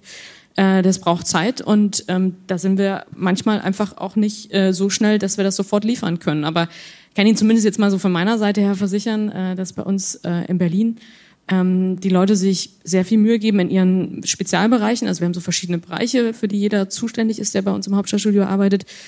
Da viele Gespräche zu führen, immer noch mal zu hinterfragen, äh, Dinge auch noch mal umzudrehen und so weiter und so fort. Das sehen Sie nur nicht immer in jedem Fall, weil es nicht immer sofort was zu berichten gibt, was so einfach irgendwie darzustellen wäre, sondern das dauert halt manchmal. Aber ich würde schon sagen, dass das der Anspruch nicht nur sein sollte, sondern dass es der Anspruch ist. Aber es ist vielleicht nicht immer das, was Sie sofort sehen. Also nur von meiner Seite. Annette Rehfeld-Schaut? Mm, nur noch eine kurze Ergänzung, was Sie gerade gesagt haben bezüglich äh, der USA. Also ich möchte wirklich mal eine Lanze für den öffentlich-rechtlichen Rundfunk brechen, auch wenn der ähm, zunehmend unbeliebter ist. Aber es ist ein großer Luxus, dass wir ähm, öffentlich-rechtlichen Rundfunk haben, dass äh, die Leute Arbeitsbedingungen haben, ähm, die ihnen auch hinreichend Zeit und äh, eine ordentliche Ausbildung äh, bieten, um, um ordentlichen Journalismus zu machen. Das ist ein ganz hohes Gut, auch wenn viele darüber meckern. Aber ähm, ich denke, das sollte uns äh, allen ab und zu mal bewusst werden, dass das auch dazu beitragen kann, dass es weniger Fakten, äh, also weniger Fake News verbreitet wird. Ich habe zwar noch eine Wortmeldung, aber angesichts der Zeit und auch ähm, hinsichtlich der Tatsache, dass Frau Schwarz wahrscheinlich gleich aufspringt, wir haben gerade schon ein Taxi bestellen lassen, ähm, lasse ich die jetzt nicht mehr zu. Vielleicht ergibt sich das gleich noch im Nachgespräch, im Einzelgespräch. Äh, ich, wir sind ein bisschen auch wieder am Anfang. Professor Hagen hatte unter anderem von diesem Mechanismus gesprochen, dass Medien immer schnell reagieren müssen. Ne? Dass äh, man in so einem Wett, in einer Wettbewerbssituation ist gerade die Privatmedien auch, wer hat die Nachricht zuerst und dass das zum Beispiel auch ein Fehlerfaktor ist. Wobei ich jetzt gerne schon noch eine kleine Schlussrunde, geht es noch, machen will. Eine Frage noch, in jede, ja, Caroline Schwarz darf anfangen und dann den Raum verlassen. Ähm, hinsichtlich jetzt stehen in Sachsen Landtagswahlen an. Ähm, Angst oder keine Angst, was dieses ganze Thema öffentliche Diskussion, Beeinflussung durch Desinformation betrifft, äh, besorgt oder unbesorgt? Schauen wir mal. Also ähm, es ist wie bei allen Wahlen. Wir haben uns die bayerischen Wahlen angeguckt, wir haben uns die Europawahlen angeguckt und äh, wir gucken auch, was äh, in Sachsen passiert und verbreitet wird. Ähm, ich, wie gesagt, bin jetzt nicht davon überzeugt, dass Falschmeldungen nur drei Monate der, vor der Wahl massiv verbreitet werden, auch wenn es da nochmal ein spezielles ähm, Ding gibt, dass es irgendwie, also es gibt andere Genre von Falschmeldungen, die dann auch nochmal auftauchen vor den Wahlen. So Fake-Wahlplakate gibt es jetzt nicht jedes Jahr, das ganze Jahr lang. Gibt es vor Wahlen, hatten wir vor der Europawahl. Ähm, müssen wir schauen. Ähm, so wie wir alle Wahlen uns angucken, glaube ich. Die Frage gebe ich jetzt nochmal so ein bisschen in die Runde, gerade was so die, die, also die zeitliche Perspektive betrifft, was die gesellschaftliche Entwicklung betrifft. Vielen Dank, Caroline Schwarz, fürs Dasein. Und gute Heimreise. Ähm, Annette Rehfeld-Schott, wir gehen vielleicht einfach der Reihe nochmal nach. Ähm, gesellschaftlich wird das Problem in den Griff zu kriegen sein? Was ist deine Perspektive darauf oder besorgt dich das eher? Also ganz ehrlich gesagt, es besorgt mich schon. Ähm, wenn ich die, die Europawahlergebnisse in Sachsen angucke, dann besorgt mich das sehr. Ähm, auf der anderen Seite weiß ich auch, dass für Wahlentscheidungen ähm, längerfristige Orientierungen entscheidend sind und dass nicht äh, eine Fake News irgendwie oder zwei oder so ähm, da ausschlaggebend sind, sondern da, da sind ganz andere Dinge ähm, wichtig und ja, aber trotzdem besorgt. Wir machen hier weiter. Frau Becker, ähm, hinsichtlich diesem Phänomen Desinformation ähm, perspektivisch, fängt sich das wieder oder machen Sie sich auch Sorgen? Mit Blick jetzt auf die Wahl in Sachsen? Zum Beispiel, aber auch gerne langfristig. Also, was die Wahl in Sachsen angeht, kann ich im Moment also keine, also weiß ich nicht. Ich glaube nicht, dass falsche Informationen diese Wahl entscheiden werden. Also das glaube ich nicht, sondern ich glaube, dass die meisten Leute schon wissen, wen sie wählen. Und ich glaube, das wird sich auch nicht mehr durch irgendwas ganz Akutes ändern lassen. Ähm, es wird eine kleine Zahl vielleicht von Wechselwählern geben, wo ein Event noch einen Ausschlag geben kann. Äh, das weiß man natürlich nicht. Ähm, weiß ich nicht, wenn Chemnitz nochmal passiert, was dann ist. Das kann immer wieder sein, dass sowas emotional nochmal aufgeladen ist. Ich glaube aber nicht, dass es im großen Stil so eine Rolle spielt. Zumindest jetzt die letzten Wahlen, also selbst bei der Bundestagswahl ähm, haben wir ja viel weniger gesehen, als wir erwartet haben, was jetzt so richtig krasse sozusagen Desinformation angeht. Was aber schon ein Thema ist und das ist eben so was Schleichendes und das macht mir eher Sorge. Äh, das ist dieses Ein-Drittel-Zwei-Drittel-Phänomen, nämlich dass ähm, es viele ähm, vermeintliche Informationen im Netz äh, gibt von privaten Akteuren, aber auch von ähm, politischen Akteuren, wo, also vor allem in Deutschland, zwei Drittel so zu, also ein Drittel Wahrheit drinsteckt und zwei Drittel ähm, falsch sind oder umgedreht, wie auch immer. Also wo irgendwie so ein Körnchen stimmt und der Rest halt nicht. Und das sorgt für eine Verunsicherung und auch im Prinzip, ähm, da pflanzen sich dann Gerüchte fort, die zumindest so ähm, polarisierend und zersetzend sind für eine Gesellschaft. Und ich finde, darüber sollten wir uns irgendwie Gedanken machen. Was machen wir mit den ganzen Verschwörungstheorien, die so wahnsinnig erfolgreich auch sind, ähm, nicht nur auf Facebook, sondern zum Beispiel auch auf YouTube. Da äh, kriegt man, wenn man ein Thema hat, äh, hinterher dann 20 verschwörungstheoretische Videos angezeigt, einfach weil die so von Haus aus so erfolgreich sind und dieser Algorithmus, von dem ich vorhin schon erzählt habe, dann wieder ins Spiel kommt, weil er zeigt äh, eben besonders beliebte Videos und emotional aufgeladene Videos an. Und diese Dinge ähm, sind schon so, dass wir, glaube ich, da so äh, als Gesellschaft uns fragen müssen, wie weit wollen wir das gehen lassen? Wir hatten vorhin diese Internetführerschein-Diskussion, da bin ich auch absolut dagegen. Nichtsdestotrotz muss man darüber reden, ob wir diesen großen Tech-Konzernen, die bei uns sozusagen die Meinungsmache zwar nicht aktiv steuern, aber passiv eben dann doch massiv, aber denen so viel Macht geben wollen. Also das ist was, was mich persönlich umtreibt. Und da reden wir jetzt auch nicht über die Frage, ob jemand was hochladen darf oder nicht. Das finde ich ist die falsche Richtung, sondern ob wir da äh, Monopole zerschlagen müssen, damit äh, es tatsächlich wieder mehr Vielfalt gibt und bestimmte Dinge nicht möglich sind. Vielen Dank. Professor Hagen, Perspektive?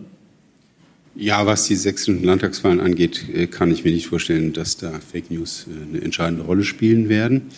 Ähm, wir müssen kurz-, mittel- und langfristig sehr gut aufpassen, dass die Geschwindigkeit der Entwicklung, mit der hier neue, eine neue Informationsinfrastruktur auf der einen Seite entstanden ist und alte Strukturen einbrechen, die äh, Tageszeitungsverlage haben mehr als die Hälfte ihrer Anzeigeneinnahmen ähm, verloren. Das sind Einnahmen, die zumindest zum großen Teil in Journalismus gesteckt werden. Diese Umsätze, die landen bei Facebook und bei Google zum Löwenanteil und äh, Verwandten, die keinen Journalismus verlieren. Also wir ähm, erleben da ähm, äh, eine, schon eine Krise, des, eine finanzielle Krise, Ressourcenkrise des Journalismus. Wo ist die Verbindung zu Fake News? Wir haben gesehen, das Netz bietet auch tolle Möglichkeiten, ja, um ähm, journalistische Korrekturmaßnahmen ähm, gegen Fake News, Fake News ähm, einzusetzen schöner Versprecher. Ähm, da muss man dran arbeiten und muss daran arbeiten, dass ein, ein, eine digitale Informationsinfrastruktur, die sehr vielfältig ist und die zum ersten Mal auch wirklich eine dialogische Massenkommunikation ermöglicht, dass die nicht irgendwie unterwandert wird, ja, sei es von wirtschaftlicher Seite, sei es von Staaten und unter der Oberfläche gleichgeschaltet wird. Ich könnte jetzt noch vom Algorithmen, Algorithmus TÜV ähm, anfangen, aber das wäre jetzt nochmal eine andere Baustelle. Alles, was ich sage, ist, das ist so neu, das ist so schnell. Auch diese Medien, die wir jetzt kennen, die werden sich wieder ganz rasch verändern. Wir werden andere ähm, äh, Endgeräte ähm, ähm, haben. Alles wird äh, ubiquitärer, unauffälliger in die Kleidung, in die Brillen und was weiß ich, in den menschlichen Körper ähm, äh, wandern. Man kommt kaum ähm, hinterher. Und das, da müssen wir uns anstrengen, ja, dass wir da nicht überfahren ähm, werden und die Gefahren, die da lauern, ähm, ähm, abwehren. und das gilt auch für Fake News. Vielen Dank an dieser Stelle.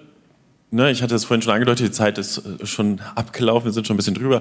Wir haben aus meiner Sicht schon ein bisschen äh, äh, auch thematisiert, was zu tun wäre oder was get getan werden kann. So eine Diskussion wie heute ist auch ein Beitrag dazu, dass man sich nochmal damit auseinandersetzt, ähm, was sind Desinformationsgeschichten, welche Rollen spielen sie in der Gesellschaft und wir haben, ich habe so mitgenommen, Medienkompetenz natürlich beim Nutzer, ohne Zwang, äh, also kein Führerschein Caroline Schwarz hat es vorhin gesagt, Transparenz bei Quellen zum Beispiel durch Medien und auch vor allen Dingen eine Bereitschaft, sich selber zu korrigieren und ähm, das auch nachhaltig. Faktenchecks sind eine Möglichkeit. Sie hatten das vorhin äh, schon gebracht, wenn Behörden selber auch aktiv werden, um Fakten richtig zu stellen, kann das auch einen Effekt haben. Insofern ähm, gibt es ja schon erste Ansätze, mit diesem, mit diesem Phänomen, sage ich mal, umzugehen.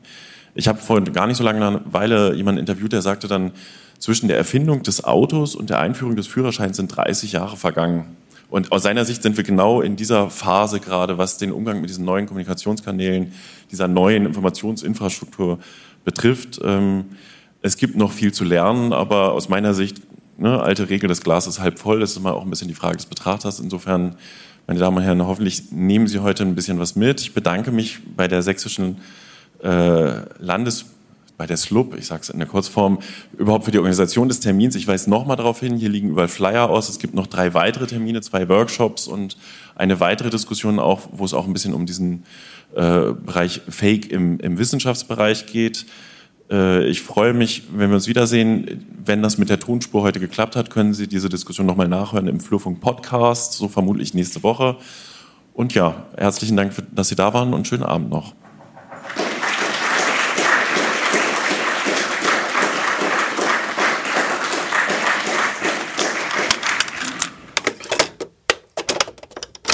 Eine Einfachtonproduktion 2019.